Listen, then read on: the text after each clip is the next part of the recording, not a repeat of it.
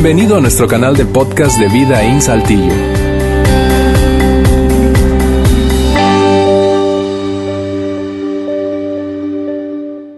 Bien amigos, gracias por acompañarnos nuevamente aquí en la tercera parte de nuestra serie Voces. Esta serie que comenzamos hace exactamente tres semanas, nos quedan dos eh, domingos aún para completar la serie, pero ha sido una serie muy diferente en términos del formato. Eh, en el fondo em, perseguimos un, un mismo objetivo, pero hemos cambiado el formato y en este segmento de nuestras reuniones de domingo básicamente lo que perseguimos es entregarte contenido bíblico útil, que pueda ser útil para tu vida eh, en diferentes etapas de tu vida, en diferentes momentos o circunstancias que vivas. Queremos que siempre en este lugar tú puedas recibir contenido bíblico útil. Pero hemos cambiado el formato, te decía, en esta serie, y si has estado aquí los fines de semana anteriores, te has dado cuenta de eso. Comenzamos esta serie eh, con la idea de tener conversaciones con personas y por eso este formato aquí en el stage o aquí en el escenario, em, eh, conversaciones que puedan ser eh, útiles y agreguen valor a tu vida a partir de las historias personales de cada uno de, las, de los individuos que hemos tenido aquí. pero esta serie, ya regresando al tema de fondo, esta serie llamada Voces, eh, eh, nos hemos propuesto básicamente responder una gran pregunta a lo largo y animarte a hacerte esa pregunta y responder tú mismo. Por eso hemos dicho esta serie es sumamente personal, es, es, muy íntima para ti, porque tú, la aplicación y la respuesta que has dado o de esa esta pregunta es individual y, de hecho muy diferente a la que pueda dar la persona que tienes al lado. Quizá coincidan incluso si estás casado, casado casada con él, con ella. Eh, o formas parte de ese mismo núcleo familiar, pero en general las, las respuestas son muy personales. La pregunta que nos hemos propuesto eh, responder a lo largo de la serie y animarte a hacerlo es esta, hacer un inventario para responder esta pregunta. ¿Quiénes han sido esas voces de influencia positiva en tu vida? ¿Quiénes han sido esas voces? Todos hemos tenido esas voces en nuestra infancia, en nuestra eh, adolescencia temprana, en nuestra juventud, en nuestra juventud adulta, en nuestra adultez. Todos hemos tenido voces que nos han influenciado positivamente a lo largo de la vida. Y esta serie pretende ayudarte, animarte a hacer ese inventario, pero no solamente ahí, sino que tú y yo podamos, siendo el hecho de que todos tenemos esas voces, tú y yo podamos, además de identificarlas, dar un paso para agradecerles, agradecer a esas personas su influencia positiva en algunos momentos a lo largo de toda nuestra experiencia de vida eh, y por eso hemos, te hemos animado constantemente a hacer eso. Que no nos pase como, que no te pase, que no me pase como tú y yo sabemos que pasa con mucha frecuencia cuando se trata de agradecer a aquellos que hicieron grandes aportes a nuestra vida. Muchas veces con tristeza yo observo en un funeral a gente dándole las gracias a una persona que ya no está y que nunca se tomó el tiempo para agradecer por el impacto positivo que causó en su vida. Así que el gran takeaway, la gran tarea de toda la serie no solamente es identificar quiénes han sido esas voces para ti, sino acercarte y darle gracias a ellos, a ellas, si es que todavía están contigo. Que le envíes un mensaje de texto, un WhatsApp, una llamada, le regales una nota de voz, le escribas una carta, le envíes un correo electrónico, de alguna manera puedas expresar tu gratitud en la forma en que te sientas más cómodo, más cómoda eh, y al mismo tiempo tener voces, no solamente agradecer a aquellas voces que han agregado valor a tu vida en forma positiva, sino tener voces aquí, a través de esas historias personales, en nuestras conversaciones de cada fin de semana, que puedan agregar valor y ser una voz de influencia positiva para ti. Así que la pregunta es, ¿ya le agradeciste a esa gente? ¿Ya le agradeciste? Los temas de la serie eh, hasta ahora han sido estos. El primer domingo eh, yo conversé aquí con mi amigo Antonio Ramos y a partir de su historia básicamente rescatamos una gran idea. Dios tiene un plan, Dios tiene un plan incluso más allá de nuestras equivocaciones y errores. Dios tiene un plan a pesar de las curvas de la vida que te tocan a ti, que me tocan a mí, a pesar de los errores que cometemos, de las malas decisiones que tomamos, Dios sigue teniendo un plan. Y eso es una gran noticia para todos nosotros. Y yo no sé si eso te parece como a mí. Es una gran, gran noticia. Dios sigue teniendo un plan, sin importar la etapa de vida en la que estés. Dios tiene un plan. Sin importar la realidad que enfrentes, Dios tiene un plan. Eh, el segundo domingo hablamos, eh, aquí yo tuve la semana pasada, estuve un tiempo con mi amiga Ceci Alejandro y a través de su historia eh, recordamos y nos dimos cuenta que tenemos algo en común. Todos nosotros en alguno o varios momentos sentimos que no podemos, ¿no es cierto? No puedo, pensamos, no puedo, no puedo. En ocasiones realmente no podemos, la realidad nos grita, nos abofetea, con el hecho de que realmente no puedes. No puedes en ese momento, no puedes solo, necesitas a otros, necesitas a tu Padre Celestial, pero en otras ocasiones son limitaciones autoimpuestas. Y ese ha sido el recorrido de los temas hasta este momento. Hoy, hoy, con el invitado que quiero conversar, que la semana pasada te lo anticipaba, ha logrado cosas insólitas, quiero básicamente reforzar esta idea. La persona más difícil de liderar, la persona más difícil de liderar en tu vida, eres tú. Y soy yo en la mía. Yo soy el individuo más complicado para liderar. El obstáculo más grande soy yo para mí mismo, no otros. Los mayores desafíos tienen que ver con mis asuntos, asuntos irresueltos, asuntos que necesito autocorregirme, autoevaluarme, autodisciplinarme, mejorar, crecer, cambiar, abandonar por completo. Yo soy la persona más difícil de liderar. Y en la conversación que voy a tener con este amigo mío, que conozco, desde hace unos ocho años y medio, más o menos, eh, yo quiero resaltar ese hecho a través de su historia que, que vas a notar que ha alcanzado cosas insólitas y que básicamente la persona contra la que he tenido, ha tenido que batallar, luchar más, ha sido con él mismo. Él eh, es, una, es un atleta de alta competencia, es un atleta elite de esa categoría de, de, los que logran cosas de verdad que muy pocos en el planeta son capaces de hacer. Eh, pero no quiero hablarte mucho más de él, sino que quiero que lo recibamos hoy con un fuerte aplauso a mi amigo Ricardo Sala.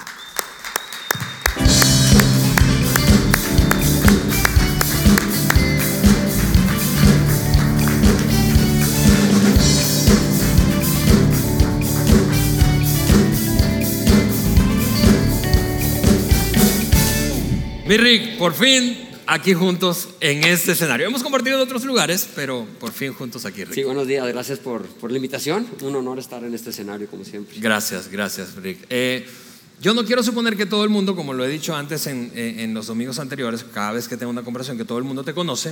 Eh, eres muy conocido en nuestra ciudad, pero... Eh, y además, como conociéndote desde hace ocho años, yo sé, yo sé que eh, no hablas demasiado de ti, así que yo voy a hablar, voy a hablar esa parte por ti. Yo voy a, rápidamente hacer un repaso de las cosas que yo sé de ti que probablemente muchos suponen pero no saben eh, y algunos de plano no saben nada. Em, mientras tanto vamos interactuando, ¿te parece? Perfecto. Ok, naciste aquí en Saltillo, Ricardo. Sí, sí. Creciste aquí, te fuiste a estudiar a la ciudad de Monterrey en la prepa, hiciste tu carrera universitaria allí eh, y te titulaste como abogado en la Universidad de Monterrey, ¿cierto? Es correcto. Ah, yo hice la tarea. Eh, ok, después de eso te fuiste a hacer una maestría en Austin, Texas. En San Antonio. En San Antonio, eh, en Texas. Está cerca. Está cerquita, exactamente. E hiciste una maestría ahí en San Antonio orientada a los negocios más que al derecho, ¿cierto? Es correcto. Y después te fuiste a hacer un doctorado en leyes en España de ahí, bueno, de ahí me fui a hacer una certificación a Boston, a Harvard, y luego después ya a España. ok, ok, aquí ahí te, No pasa nada. Ok, mientras te arreglas el, e, el micro. Hiciste ese, ese, esa certificación en Harvard y luego fuiste a hacer un doctorado en leyes en España. Eh, y eso ha sido, han sido grandes logros académicos y profesionales. ¿Está bien? Yo sé que, te repito, no te gusta mucho hablar de eso. De hecho, tienes una frase que te he escuchado decir antes, eh, que ese no eres tú. A ver, cuéntanos eso. Sí, claro, porque tendemos a... Se escucha, ¿verdad? Sí. Tendemos a, a, confundir los, los logros, los éxitos, lo que has tenido con la persona. Entonces, ese no soy yo. Este, si yo fuera eso, estaría yo confundido en quién creen que soy yo. Eh, yo creo que quien eres tú no te define como persona, pues, ningún logro, ya sea deportivo, empresarial, de vida, etcétera, no te define como persona. Yo creo que lo que te define como persona son las acciones con el prójimo, los actos, cómo eres, tu forma de ser, cómo tratas a la gente, que sepa que cuentas contigo. Ese realmente sí eres tú, ya, no, no los logros. Bien, y, y, y, eso a mí me encanta porque disfruto muchísimo eh, el tiempo contigo. Hemos tenido la oportunidad de, lo decía rápido, de compartir eh, escenarios en otros ambientes, entrenando líderes de organizaciones eh, en este país. Em, y, y disfruto mucho esa, esa humildad. Yo sé que sería, sería como, como, un, como una contradicción que tú dijeras que eres humilde, pero yo lo voy a decir por ti. Eh, eh, ¿Por qué? Porque nunca te veo, realmente nunca te veo hablando de ti mismo. Eh, siempre te veo intentando ayudar a otros, en principio a convencerse de que sí pueden, y luego acompañándolos a lograrlo. Yo recuerdo todavía una de las primeras ocasiones en las que em, te- te- nos cruzamos en, una, en, una, en un evento deportivo. Eh, recuerdo que te, lo, te lo decía hace poquito. Eh, eh, fue el primer maratón de Monterrey que yo corrí. Y yo llegué muerto así con la lengua afuera, sangrando, de hecho, estaba sangrando porque estaba muy húmedo esa vez y hacía bastante frío. Y tú llegaste fresquito como una lechuga. Y, eh, eh, este, y yo, yo pensaba, no puede ser posible, este no puede ser el tiempo que hace Ricardo. Eh, y entonces me di cuenta que estabas acompañando a gente que habías entrenado en la carrera. Es correcto. Entonces, eh, y, y eso es lo que, lo que, hace, lo que haces mucho ahora eh, cuando se trata de eh, entrenamiento deportivo, ¿cierto? Sí, es correcto. A mí lo que me, cuando sacamos estos programas para ayudar a la gente que cumpla sus retos, la parte deportiva es como una metáfora. ¿sí? O si la, tienes la fórmula para conseguir algún reto deportivo, pues tienes la fórmula similar para conseguir eh, otros, otras metas en tu vida. ¿no? Entonces, eh, a mí las personas que me interesan más son las que creen que no pueden lograr algo. Porque los que creen que sí pueden, bueno, pues palomita, ellos sí pueden, sí, o Sí, sea, sí, sí. eh, sería nada más acompañarlo, sería como más fácil. Es como un alumno que sabe que lo puede hacer. Eh, a mí yo me, me- me llama la atención la gente que cree que no puede hacer algo. Entonces, pues hay que, hay que ayudarles y al final de cuentas ellos lo logran. Tú nomás eres una voz, ¿verdad? Sí, sí. ah, ah, y obviamente que para hacer eso tú debes saber, bueno, no debes, pero, pero es, es, te brinda mucha más credibilidad y confianza a la gente que, está, que te busca para, para que les acompañes en el desafío de alcanzar cosas que probablemente creen, como dices, que no pueden lograr. Eh, pero te facilita el, el hecho de que has logrado un montón de cosas. Tú fuiste, eh, corrígeme, el primer Ironman de Saltillo. Parece ser. Parece ser, ¿no? Sí, ahora hay mucha gente que lo ha logrado. Sí, claro. Ahora hay decenas, me, decía, de, me decías tú, de, de- de personas que han logrado Ironman, pero ahora tú llevas más de 20 Ironmans. Parece ser. No, sí, no, sí. Sí, sí, sí. A lo que voy es eh, los límites. eh, yo soy una persona común y corriente. Soy, cualquiera puede lograr lo que les llama la atención que yo he logrado. Cualquiera podría hacerlo. Eh, primero que les guste, que lo quieran, pero cualquiera lo puede lograr en otros ámbitos de su vida. Entonces, eh, los límites que parecerían que son insólitos, eh, no son tan insólitos cuando lo pones en marcha y cuando te haces devoto del proceso, Sí. es decir, cuando te apasiona el proceso, es eh, relativamente sencillo. Ok.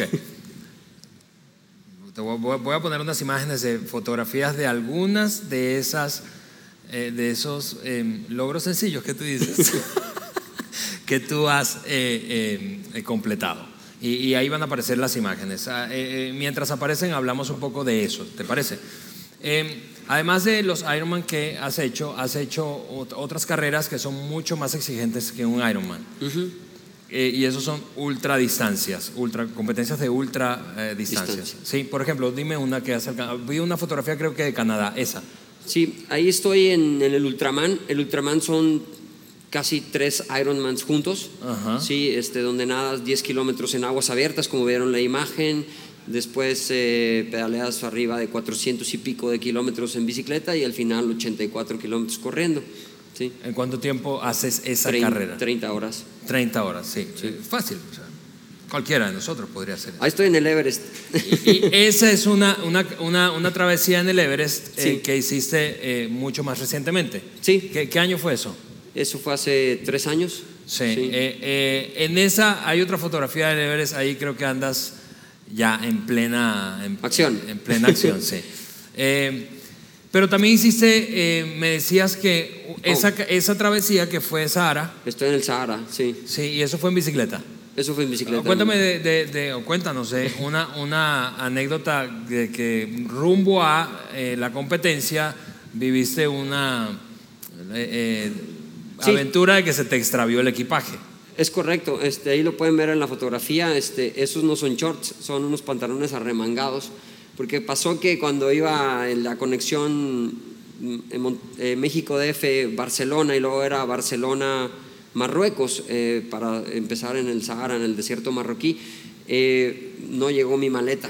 Y en la maleta traía los uniformes de competencia, traía, recuerdo, uno para cada día, es una competencia de seis días. Este, traía pues todo, ¿no? Todo lo que tú eh, eh, pones en tu maleta para competir. Y en otra maleta traes la bicicleta, en una maleta que es específicamente nada más para la bicicleta, donde yo aprovecho para poner el casco y otras cosas, este, eh, zapatillas y la backpack para la hidratación.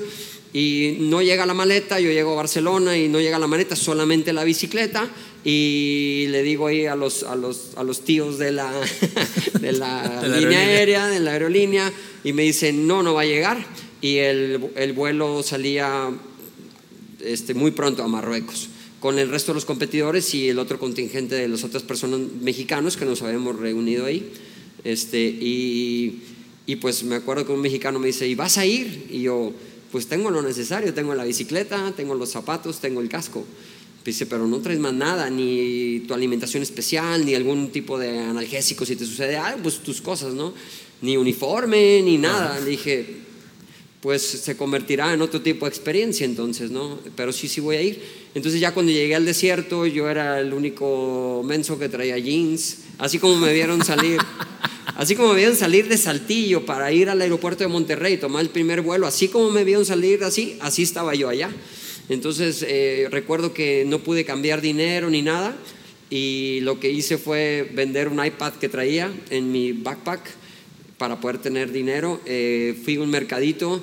Esa playera que dice hecho en México la compré en el aeropuerto de la Ciudad de México porque me gustó y dije, ah, bueno, quiero viajar con algo que diga que soy mexicano, ¿no? Este, y, y bueno, se, se convirtió en una experiencia completamente distinta porque yo sentí que, que llevaba cosas de más. O sea, la reflexión final realmente no, con muy poco puedes hacer lo necesario Sí. o lo, lo suficiente, ¿no? Entonces eh, pedí prestado, me- eh, corrí con un uniforme de Argentina porque unos, unos argentinos se apiadaron de mí. Entonces me Eso fue, eso fue una cosa así como, Sí. como, como tra- tra- tratar nuestro orgullo, ¿verdad? No, Que- que- sí. los argentinos son excelentes personas, la verdad que sí.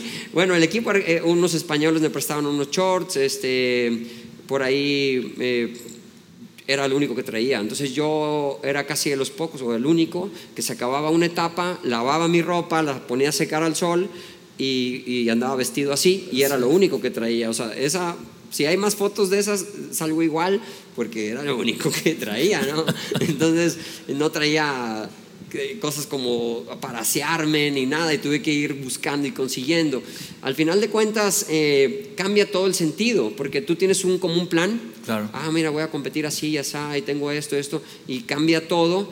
Y, y ahí aprendí un principio que sigo aplicando, eh, que se llama el principio de aceptación de las cosas, de lo que hay, que, y de adaptación a lo que hay. Entonces nunca pensé en su momento, ya cuando empieza la competencia, pues ya centrarle. Nunca pensé, ah, si hubiera tenido esto, si hubiera tenido lo otro, hubiera tenido un mejor desempeño o tendría un mejor desempeño. No, aprendí a que con lo que hay hay que romperla y hay que lograrlo. Sí. Ah, Muchos de nosotros tenemos esa lección todavía pendiente. Sí. Sí, sí. Hacer, hacer mucho con poco, hacer mucho con lo que hay. Con lo que mucho o hay, y dejar de pensar lo que te gustaría que tuvieras o lo que te gustaría que hubiera y simple y sencillamente con lo mucho, poco o lo, con lo que sea siempre es suficiente. Sí. Siempre. Eh, eh, ¿Qué distancia fue esa de, de, de, de Sahara? Eh, 700 y pico kilómetros. 700 y pico kilómetros. ¿En cuánto tiempo? Eran etapas de seis días, pedaleábamos alrededor de 14, 15 horas diarias.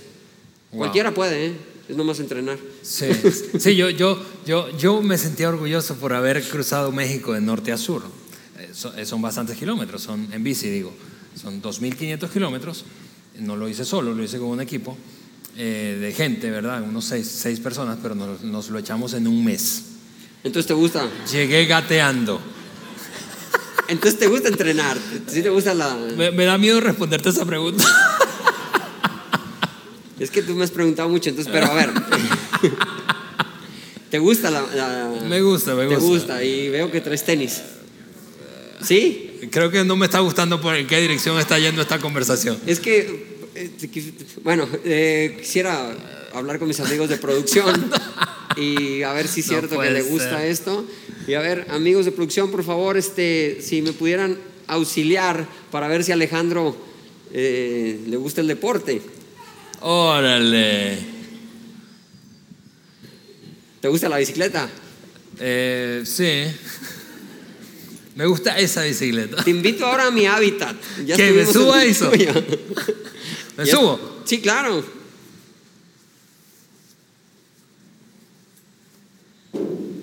Sí te sabes andar en bicicleta. Me gustaría que ahora sigamos la entrevista en mi hábitat. Órale.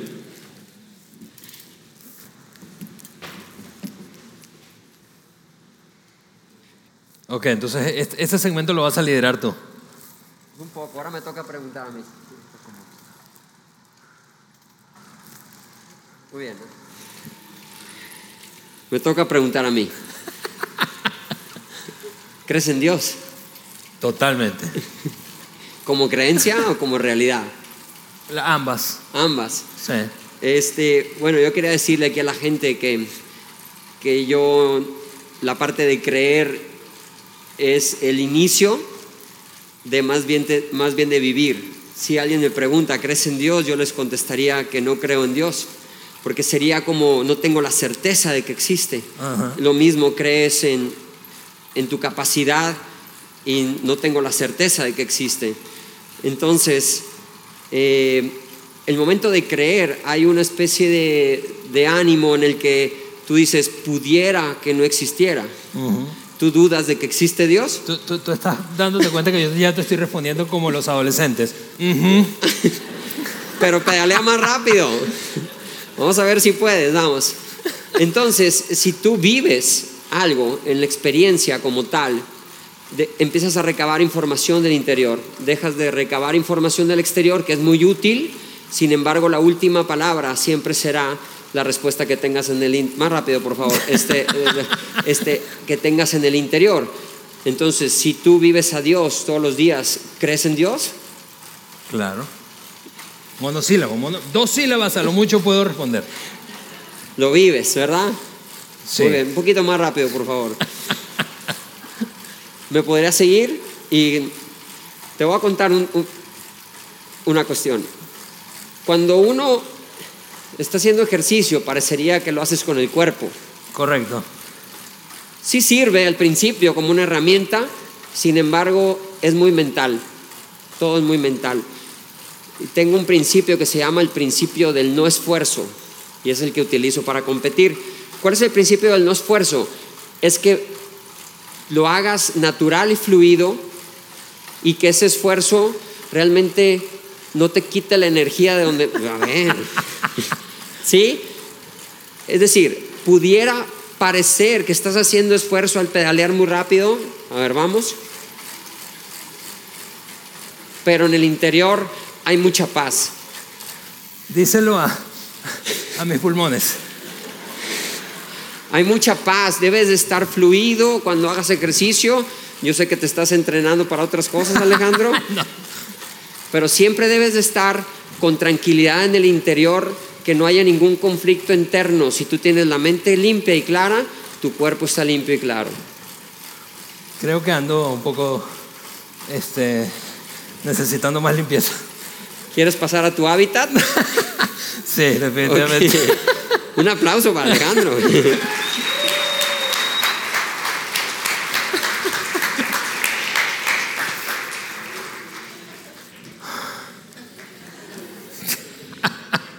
Continuemos.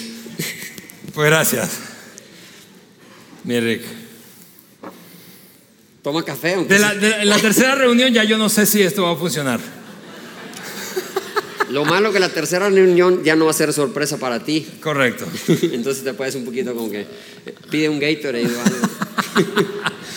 Bien, mira, eh, yo, yo, eh, mientras, el tiempo que he tenido conociéndote, Rick, yo mm, Sé que tú ves precisamente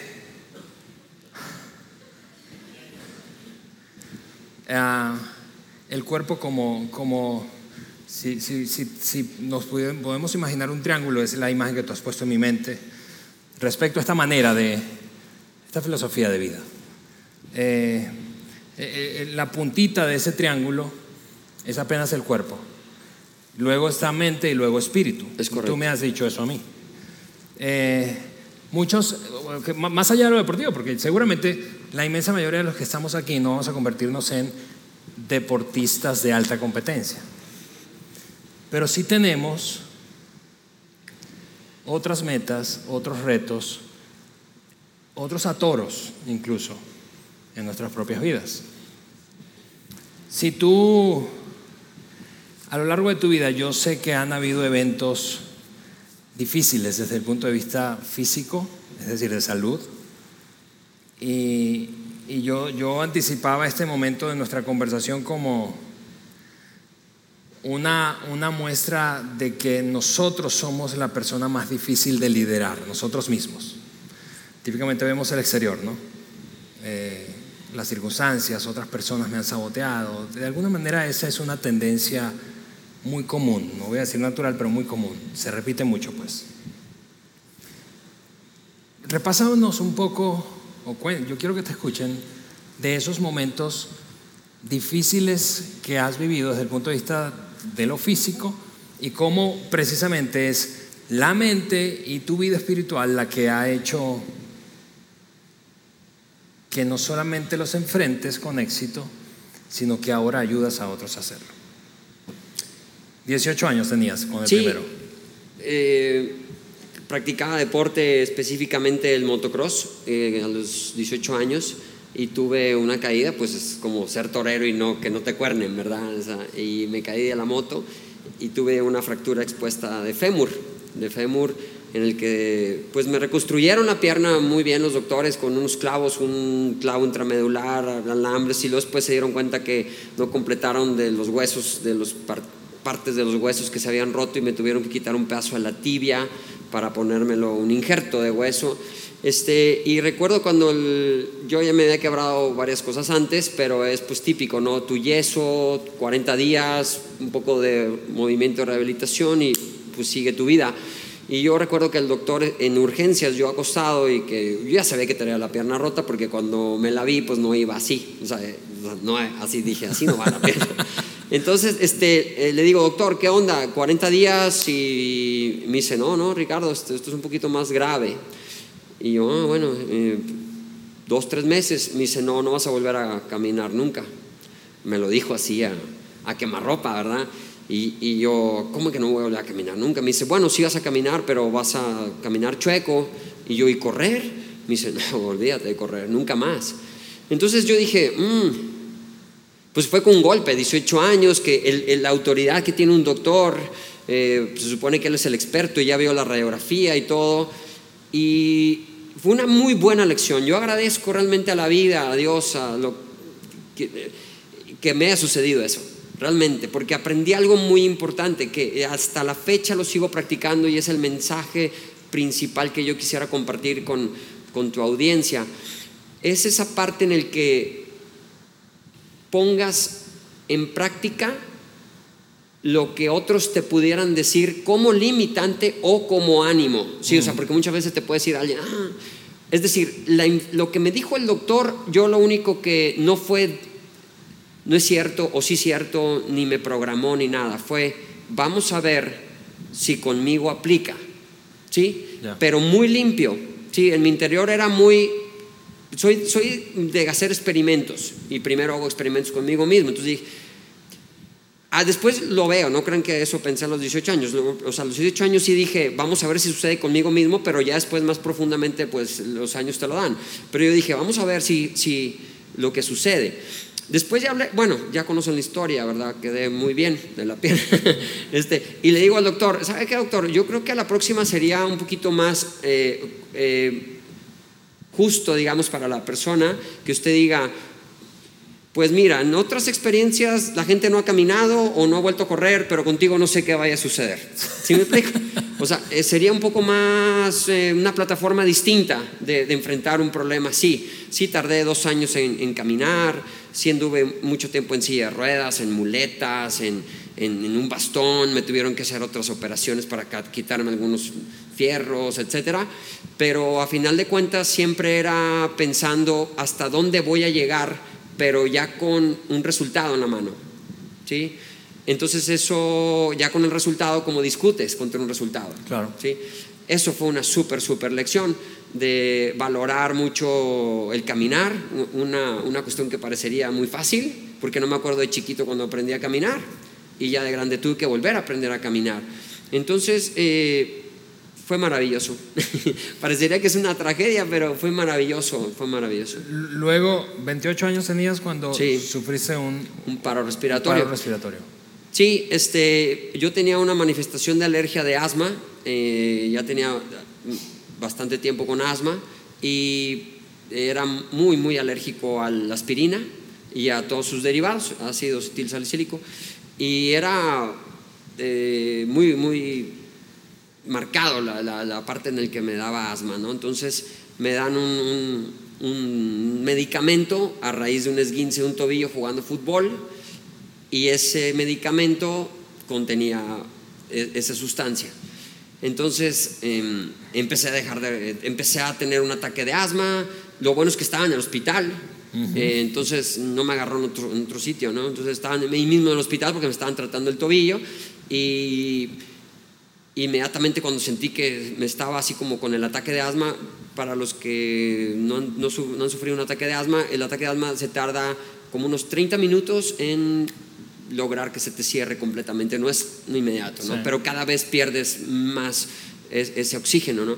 Y le hablo a mi doctor y me dice, no, espérame, este, pásame el doctor que está ahí y vi que caras de preocupación, me canalizaron los dos brazos, empezaron a inyectarme, supongo que algún dilatador, etcétera, pero no hacían efecto.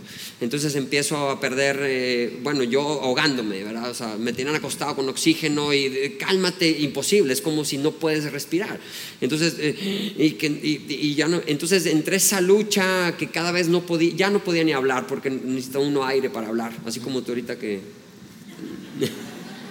Ah, tú, ya entiendo, querías ah, que, yo, comprendiera muy bien. Un ataque de asma. Exactamente. Bueno, entonces ya no podía hablar, eh, empecé a dejar de ver a colores, eh, después de los médicos me decían que era la falta de oxígeno en la cabeza, en el, cerebro, dejé de ver a colores, dejé de escuchar, todo esto en, urgencias, veía gente corriendo, doctores con cara de preocupados, eh, y empiezo a perder ese, esa fuerza de luchar y de luchar y de luchar y ya me desvanezco este, con, con permiso, pero este, empecé a orinar, todos mis líquidos empecé a, a, soltar saliva sin control, dejé, le repito, de escuchar de todo y me desvanecí.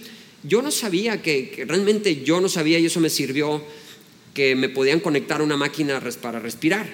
O sea, yo pensé que moría y eso es muy importante porque pues, yo, dije adiós, ¿sí? Entonces pierdo el conocimiento lo último que recuerdo es pues un blackout, ¿verdad? Todo oscuro y inmediatamente así, en menos de un segundo estaba en un campo enorme, verde, un pastizal, digamos, pero muy verde, al, al fondo un árbol frondoso, cielo azul, pajaritos, hasta a lo mejor hasta eh, un, un sentido de primaveral, muy primaveral, pero lo que más recuerdo cuando estaba en ese sitio era que podía respirar Claro.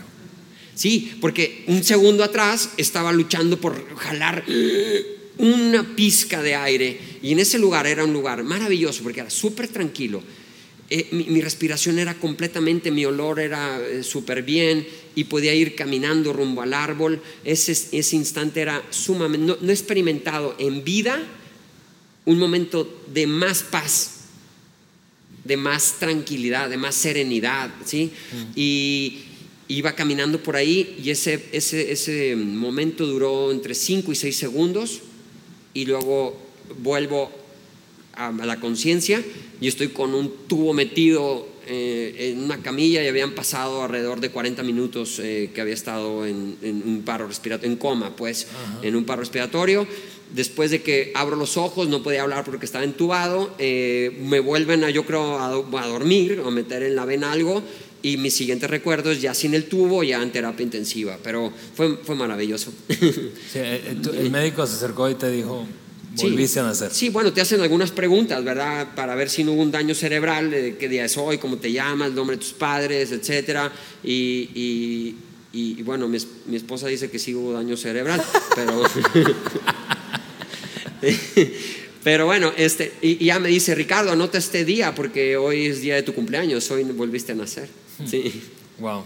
Eh, eh, eh, luego, Rick, eh, eh, mucho más recientemente, eh, te diagnosticaron una osteoporosis prematura, ¿cierto? Sí, es extraño esa osteoporosis, qué afortunado, porque tengo una, aparentemente eh, como bien, me, me alimento bien, es decir, eh, hago ejercicio. No, eh, bueno, en eso está en duda. no tengo edad para tener osteoporosis, este, pero es una secuela del mismo asma. Ahorita ya no sufro de, de- de asma. Es una secuela de tanto este, cortisona que Sí. me, me daban para poder respirar yo en, en momentos así.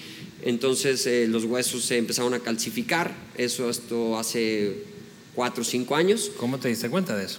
Ah, me fracturé corriendo. Eh, Es, es raro porque no me caí ni nada. Iba yo corriendo y me empezó a dar un, dole- un dolor en, en el peroné y, y fui con- me tomaron una placa y estaba completamente roto. O sea, estaba roto el hueso.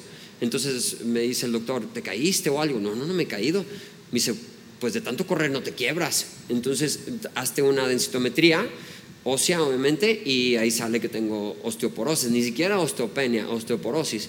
Entonces eso cambia, ¿verdad? Porque te dicen, ah, no, andes brincando, no te subas a los árboles más, no brinques bardas, no hagas cosas que, que pudieran perjudicarte, No corras 84 eh, kilómetros. cosas así.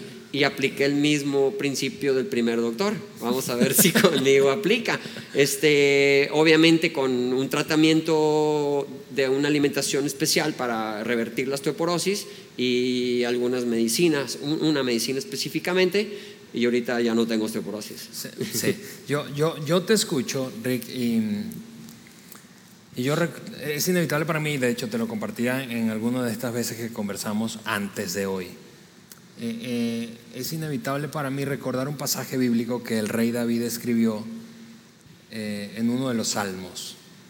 El, Salmo 60 dice, dice esto, dice, en Dios haremos proezas y Él derrotará a nuestros enemigos. Yo recuerdo que cuando yo te compartí ese versículo bíblico,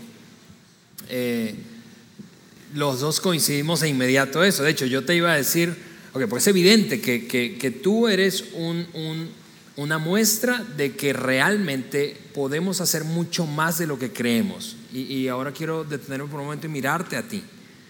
Puedes hacer mucho más de lo que crees, de lo que has pensado hasta ahora.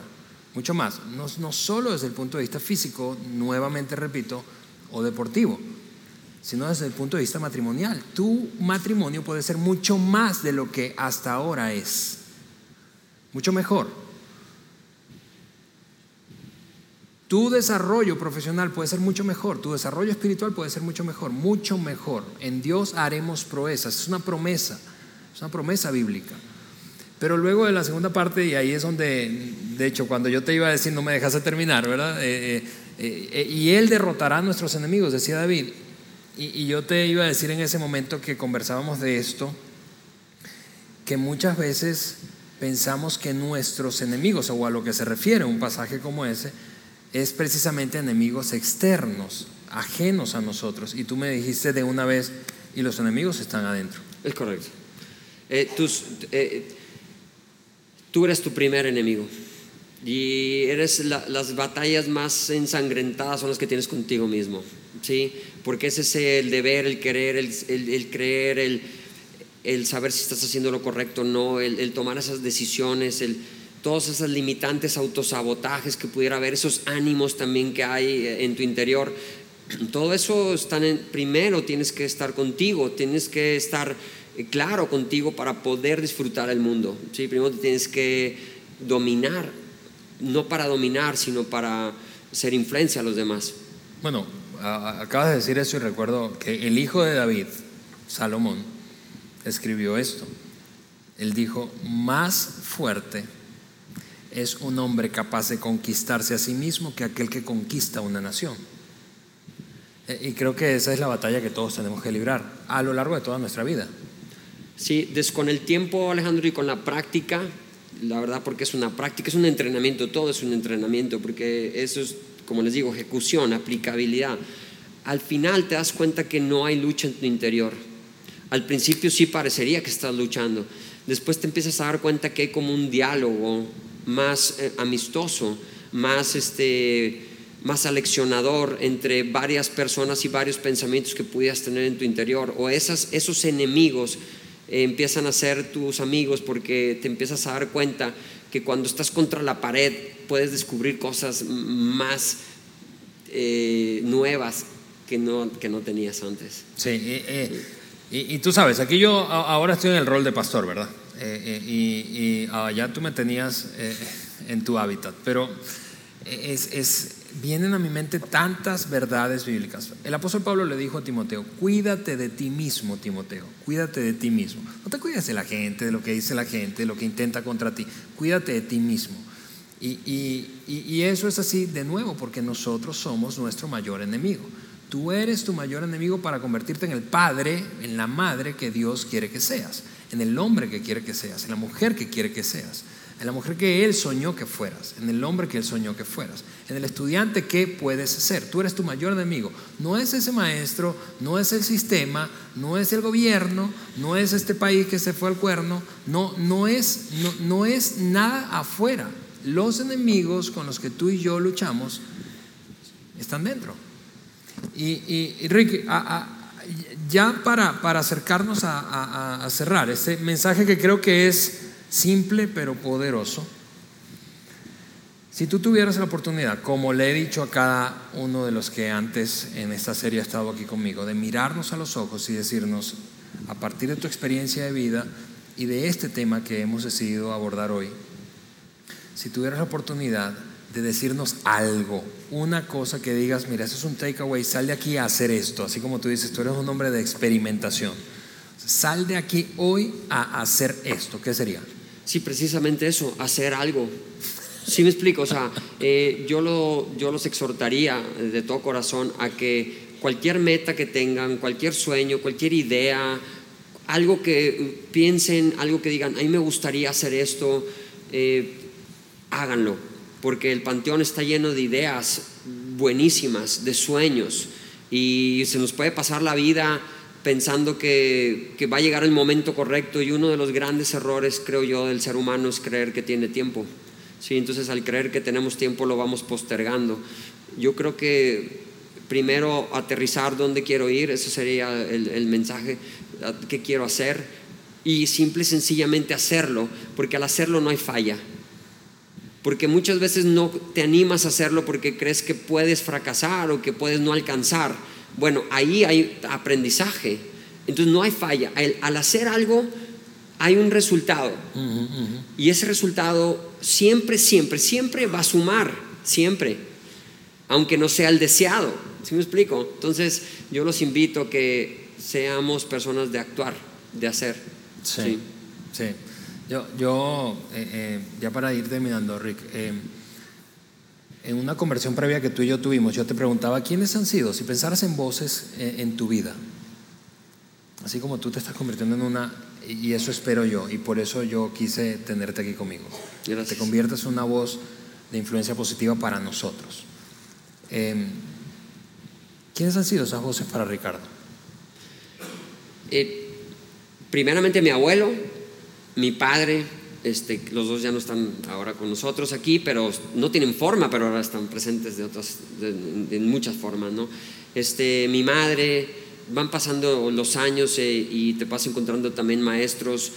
Eh, yo siguiendo la serie de voces me di cuenta que me causaba un poquito de cuáles son esas voces, porque tengo muchas. Entonces me di cuenta que voces hay muchísimas, la verdad que sí.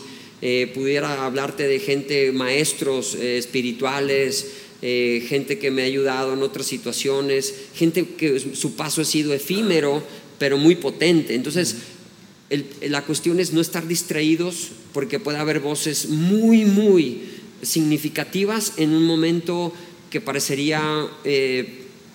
trivial. Es trivial, es correcto. Entonces podría mencionar algunas como Dan Millman, como Joe Dispensa, este, eh, más locales, eh, Jaime Guerrero, mi, mi, propia pareja, que es mi mejor amiga, tú, la gente con los que algunos conozco de aquí. Siempre, siempre, siempre presto atención a lo que puedo yo captar de todos. Ok. Eh, Rick, mira lo que quiero hacer para terminar. Yo quisiera que ahorita tú me acompañaras a orar y, juntos oraremos. Em, a mí me, emociona la idea de, de, que quienes hoy están aquí viéndonos a través de la transmisión o escuchándonos eh, por el podcast después de que esto ya ocurrió, ah, puedan salir de aquí con esa, con esa determinación de hacer algo, de hacer algo. Y creo que muchas veces lo que necesitamos solo es un pequeño empujoncito ese empujón viene de diferentes formas. Viene en formas de paros cardíacos, de osteoporosis, pero viene en forma de plática también. Viene, viene en, una, formas a veces inesperadas, pero eh, lo que sí estoy absolutamente seguro es que Dios te creó a ti y a mí y a cada uno de los que estamos aquí para hacer y lograr mucho más de lo que nosotros creemos y pensamos. Te repito, en cualquier área de tu vida en la que quieras trasladar ese pensamiento, en cualquier área, en la que ahora mismo estás atorada, atorado, tú puedes hacer proezas en Dios. Y Dios va a ayudarte con tus enemigos internos. Entonces, ¿qué te parece si eh, nos ponemos de pie tú y yo y oramos juntos? Delate. Sí, claro, muchas gracias, un placer. Y a ti que estás allí, déjame sencillamente pedirte, inclina tu rostro allí y permítenos eh, pedirle a Dios que, te, que te ayude, que te ayude con esos enemigos internos y que puedas llegar a la conclusión absoluta de que en Dios puedes hacer proezas. Señor, yo quiero darte gracias, Dios. Gracias por, por la oportunidad de estar junto a Ricardo, Señor, eh, aquí, aquí en este lugar, Señor, frente a tanta gente que hoy nos está viendo, escuchando eh, o está aquí presente físicamente y que probablemente hoy necesitaba, Señor, escuchar esto. Escucharlo de una voz diferente, una voz diferente a la que normalmente lo escucha, escucharlo a partir de una experiencia insólita, Señor, en muchos sentidos, de logros personales, académicos, deportivos, como Ricardo, eh, de una persona, escucharlo de una persona que ha atravesado momentos muy difíciles, Dios, y que no solo los ha superado, sino que ahora eh, habiéndolos superado, ayuda a otros a enfrentar sus propios miedos, obstáculos, limitaciones, Dios. Yo quiero pedirte que, que tú bendigas a cada persona que está aquí, Señor, y que le hagas, eh, Señor, consciente de que tú, como le dijo el apóstol Pablo a Timoteo, Señor, tú no nos has dado un espíritu de temor para andar otra vez en esclavitud, sino que nos has dado un espíritu de amor, de poder, y de dominio propio, Señor. Eh, que esa verdad, Dios, hoy quede sembrada en el corazón de cada persona que esté en ese lugar y que podamos escuchar en el futuro cercano, Señor, historias extraordinarias de ellos que se atrevieron a hacer algo, como decía Ricardo, a hacer algo. En el nombre de Jesús oramos. Amén. Amigo mío, gracias. Eh, gracias por acompañarnos. Antes de que te vayas, antes de que te vayas, yo le pedí a Ricardo que em, eh, me, permitiera mostrar este segundo libro que Ricardo ha escrito. Está en Amazon, disponible en Amazon, pero tiene unas pocas cuantas copias aquí en, eh, la librería. Habla de esos kilómetros pacíficos que él intentó que yo rodara allí, pero yo no pude. Eh, rutas, rutas espirituales, así se llama el libro, 10 rutas espirituales del éxito deportivo y de la vida. Rick va a estar allí, si quieres acércate, salúdalo. Eh, este, va a estar dispuesto a firmarte, dedicarte ese, ese libro si es de tu agrado. Eh, mi asunto es no desperdicies la oportunidad de aprovechar a una voz que puede agregar valor a tu vida, eh, así como ha agregado a la mía a lo largo de estos ocho años. Así que que Dios les bendiga. Nos vemos el próximo domingo en la cuarta parte de la serie.